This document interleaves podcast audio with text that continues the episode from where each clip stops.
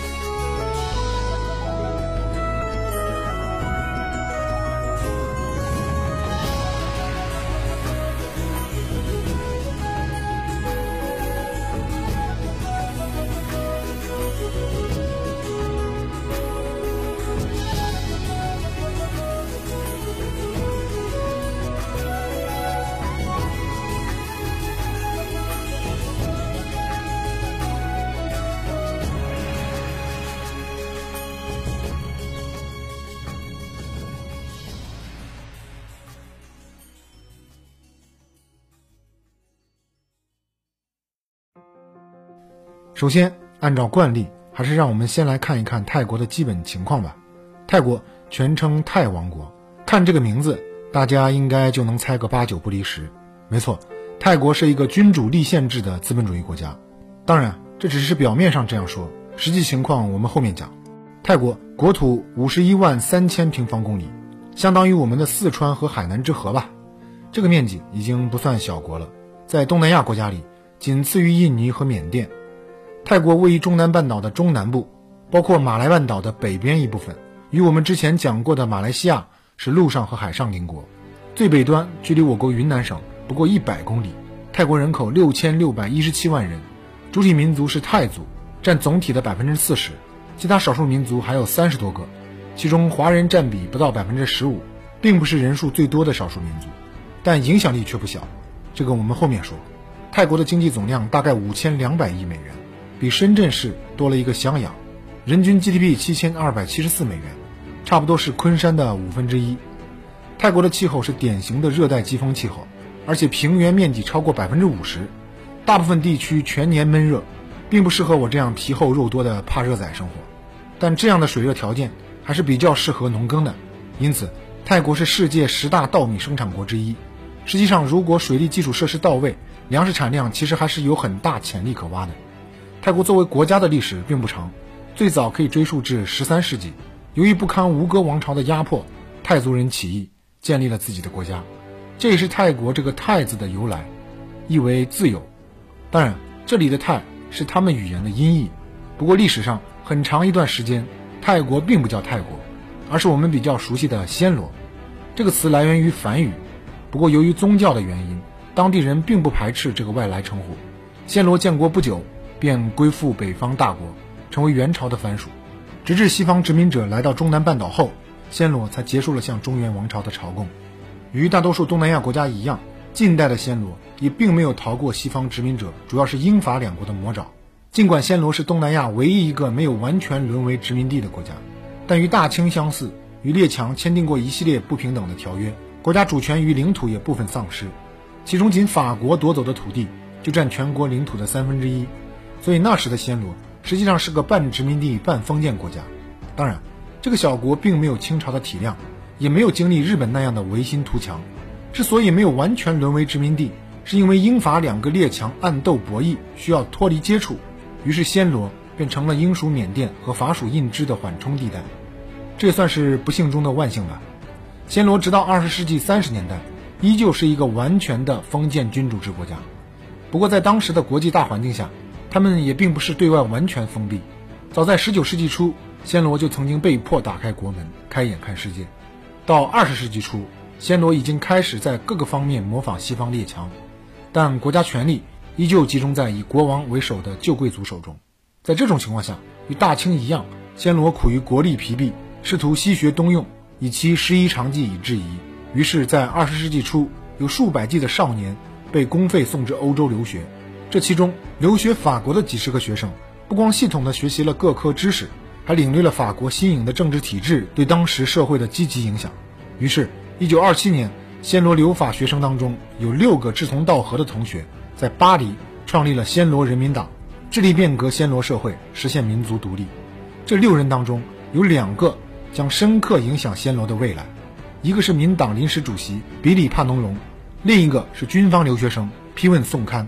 比里帕农荣出身中层资产阶级，汉名陈家祥，祖籍广东，父亲是华裔商人；而批问宋堪是贫苦农民出身，汉名吴别，爷爷那代人也是从广东逃难至暹罗，并在此定居。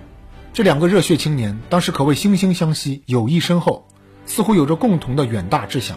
于是，在回到暹罗后，都致力于推动暹罗的社会变革。在一九三零年前后。暹罗的社会经济受到起源于美国大萧条的影响，一片萧瑟，资产阶级利益损失惨重，于是对暹罗当时的封建经济制度越发不满。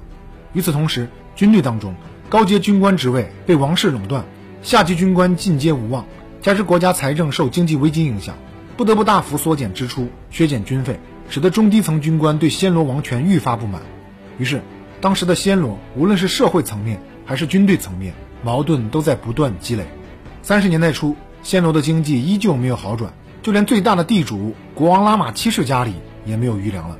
为了节省开支，不得不解雇了大量皇宫中的劳力。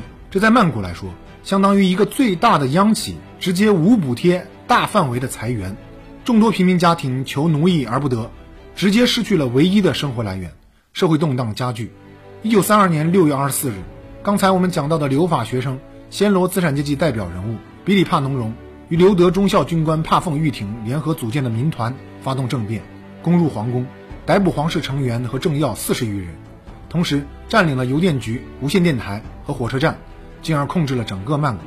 当晚，比利帕农荣觐见拉玛七世，要求实行君主立宪，成立国民议会。这次军变史称“六月革命”。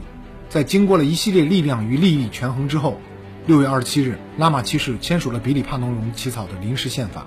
承认国家权力属于人民，国民议会有审理皇帝违反法律的权限。这条稍微解释一下，在暹罗历史上只有为数不多的几位君王可以被称为大帝，可见这条皇帝犯法也要受审的条款对当时的暹罗革命意义有多么深刻。拉玛七世同时还宣布，为了能柔和地过渡至君主立宪政府，我同意成为一个傀儡。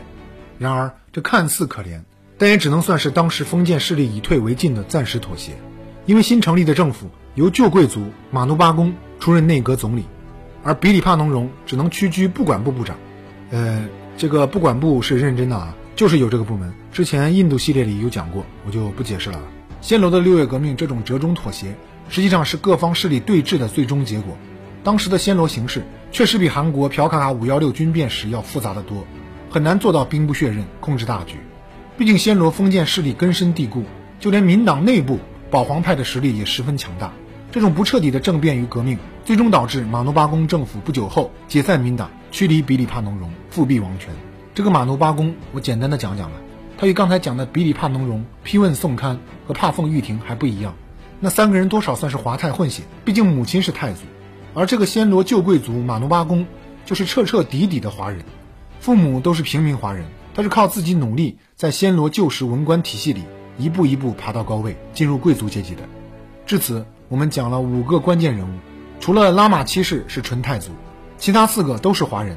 其实泰国有史以来的这些总理们，纯太祖并不多，大多数都是同化后的华人或者华泰混血。对比一下南边的马来西亚和印尼，这简直是云泥之别。我们回来看一九三二年的暹罗，尽管革命不彻底，但毕竟立宪了。比里帕农荣虽然只做了不管部部长。但依旧希望能尽快实现社会层面的变革，于是便提出了他自己的经济改革方案。这套方案至今看来都无比激进。他主张在暹罗，所有人，包括农民在内，都应该视作政府工作人员，实行工资制，即大家都是国家的打工人。这种全国上下四千万公务员的设想，实际上是一种激进到逆天的国有化改革。即暹罗几乎所有资产都收归国有，这就已经完全脱离了资产阶级改革的范畴了。这个比里帕农容已经激进到连左翼都嫌他太左的地步，而作为旧贵族保守派的总理马努巴公，怎么可能接受这种断头式改革？当即就宣布帕农荣就是披着民党外皮的共产党，并以此作为借口拒绝任何经济改革，同时又下令政府官员禁止参加民党组织，并在1933年4月强行解散民党。比里帕农荣不得不出逃至法国。六月革命的果实最终被保皇封建势力重新抢回。然而马努巴公毕竟还是失误了。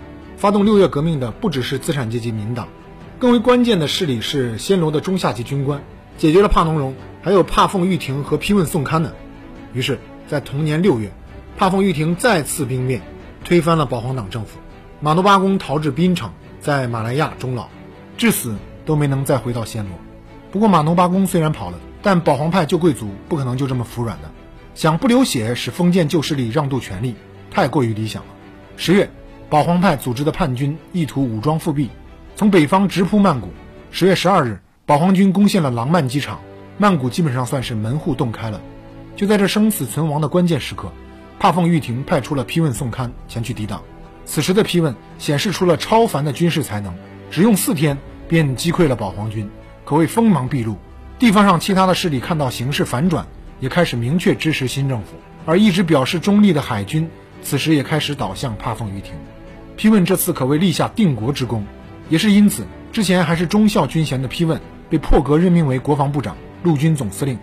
这个当年与比里帕农荣一同留法的好基友，也正式进入了暹罗的核心层。新的军政府建立后，便立刻邀请比里帕农荣回国，出任内务部长。民党与军队结合的民团重新掌控了暹罗。然而，当初在法国成立的民党内部，此时已经不再单纯。皮问在随后兼任财政部长后，便利用职权划拨大量财政用于军队建设，同时又将一些规模较大的企业收归军队所有，成为军产。一九三六年，皮问更是成立了军官青年团，开始逐渐削弱改革派和保守派的力量，最终瓦解了民团。皮问在军队中的威望也随着水涨船高。此时，他的野心实际上已经很明显了。同时，新生的军政府虽然一直致力于削弱王权，但在经济与内政方面并没有什么建树。至1938年，政府内部的腐败问题已经非常严重。一方面，在王室田产的处置问题上饱受国人诟病；另一方面，1938年的财政预算案又问题百出。这明显是由于背后手脚过多，让帕凤政府无力招架。尽管帕凤玉廷本人无比清正廉洁，身无长物，这个一点都不夸张，可以看出这位将军也确实是有理想的。豁出性命军变革命两次，并不是全为了个人利益，但也架不住暹罗其他势力之间的暗斗，把他架在火上烤。最终，帕凤厌倦了政治对手间的互相攻讦，在当年辞职隐退，而批问宋堪则顺理成章地成为了暹罗第三任总理。刚上任的批问为了吸取前任的教训，开始更加坚定地收紧权力，以免再次被其他势力架在火上烤，于是愈发维护自己的基本盘，也就是军队势力。同时，对当年在法国与基友帕农荣一起创立的民党痛下杀手，实行党禁，严格控制暹罗的政党活动，甚至直接逮捕了四十多位政敌，并处死了其中的十八人。事后在遭到议员批评时，回应道：“就杀十八个人还算多吗？法国大革命时砍下的人头，装车都能排成队。”嗯，没错，不愧是去法国留过洋的。当然，批问这种明目张胆的独裁，一定会引起其他势力的反弹。而批问也深知自己单单靠军队顶多能称霸一方，想要完全控制暹罗，成就一番事业，就一定要彻彻底底的压服这些乱党。要达到这个目的，批问就必须取得底层大多数国民的支持，从而既掌握物理实力，又得到民意声望，可以名正言顺地坐稳总理宝座。但当时的暹罗经济实力孱弱，批问很难做到既让军队得利，又能讨好国民。然而，政治嗅觉敏锐的批问早已领悟，有时候获得声望与支持。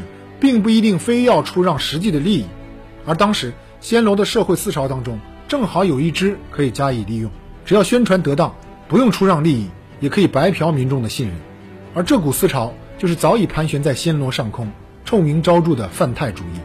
二十世纪初，正值广大落后地区民族意识觉醒的高潮，暹罗在结束了王权统治后，民族认同又被政府和各个政党反复加强，民族主义成了当时最为时髦。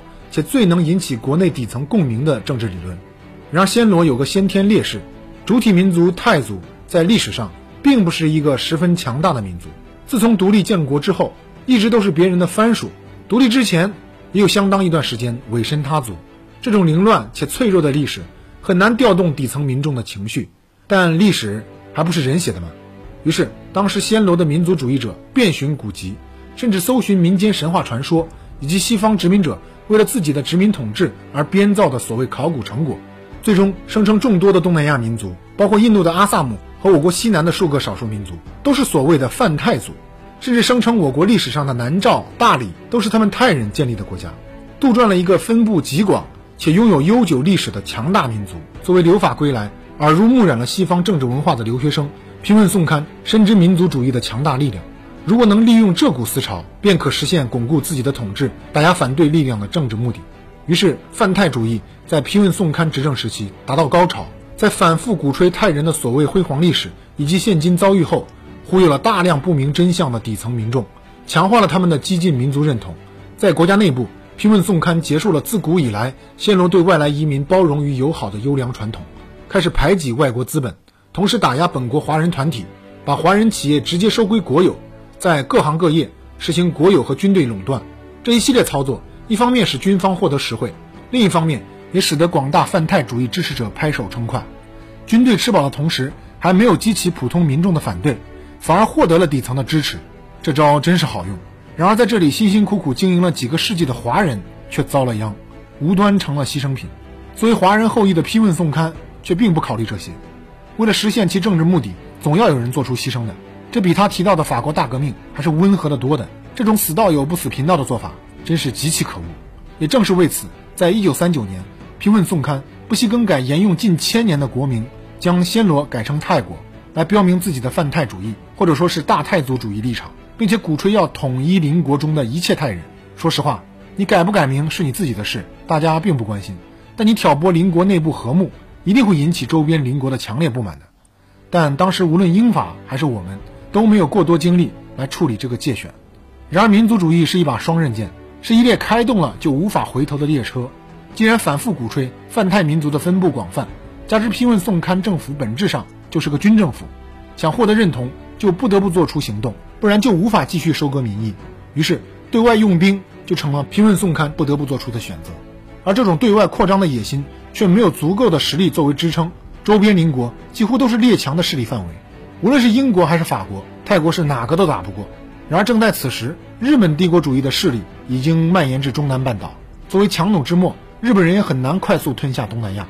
于是泰国的泛泰主义变成了日本侵略东南亚的最好用的支点。于是暗中支持批问宋刊，而批问此时更是求之不得，借助日本人的力量左右开弓，在一九四零年。击败了维希法国驻印支守军，收复了上个世纪被法国人夺走的大部分土地。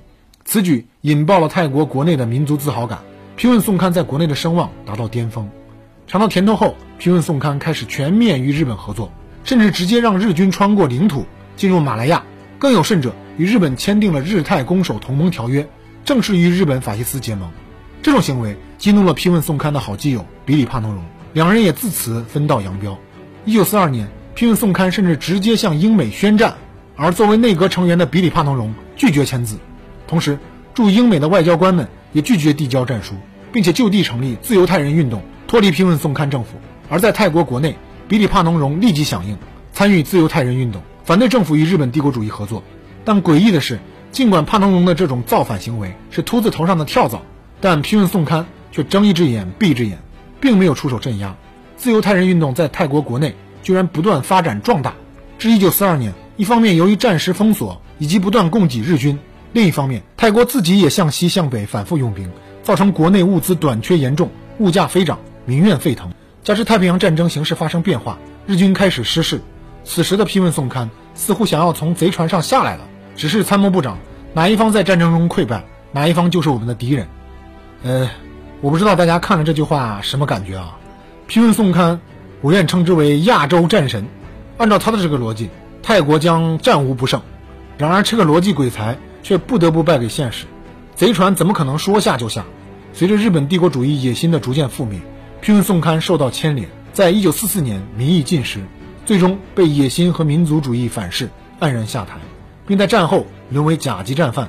而那个极具民粹意味的国名泰国，也被新一届文民政府在一九四五年重新改回暹罗。而当时被批问宋刊有心放过的自由泰人运动，最终拯救了暹罗。毕竟自由泰人运动隶属同盟国一方，使暹罗摇身一变成了战胜国，甚至向日本索要了不少的战争赔款。啊，这真是太魔幻了。而暹罗国王也在自由泰人运动和常校长的担保下被免除了战争罪行。至此，批问宋刊的前半段政治生涯结束，但他的故事还没完。毕竟他是泰国军队势力的代表，只要这个集团势力还存在。甲级战犯也能当首相，这个大家应该不惊奇了吧？毕竟战争的发起者之一皇帝都没有任何惩罚。然而文明政府并不能治理好暹罗，军队势力也并没有被肃清，军事政变也成了暹罗和泰国永恒的主旋律。不过这里讲的军队势力实际上是泰国军队中的当权者。尽管批问宋堪在位时为军队争取了很多好处，但获利的都是军队高层集团。泰国一般士兵实际上与普通民众一样。更多是被泛泰主义蒙蔽，并没有得到什么实惠。泰国的军队中也是分阶级的，因此，尽管如今泰国的军队势力对国家的影响很大，但普通军人的待遇并不好，荣誉感也并不强。这也是泰国征兵现场大型悲喜剧背后的深层原因。毕竟泰国军队并没有什么太多光荣历史。最后，如果想收看这个系列的视频，也可以到 B 站搜索多明海，就可以看到视频内容。谢谢各位看。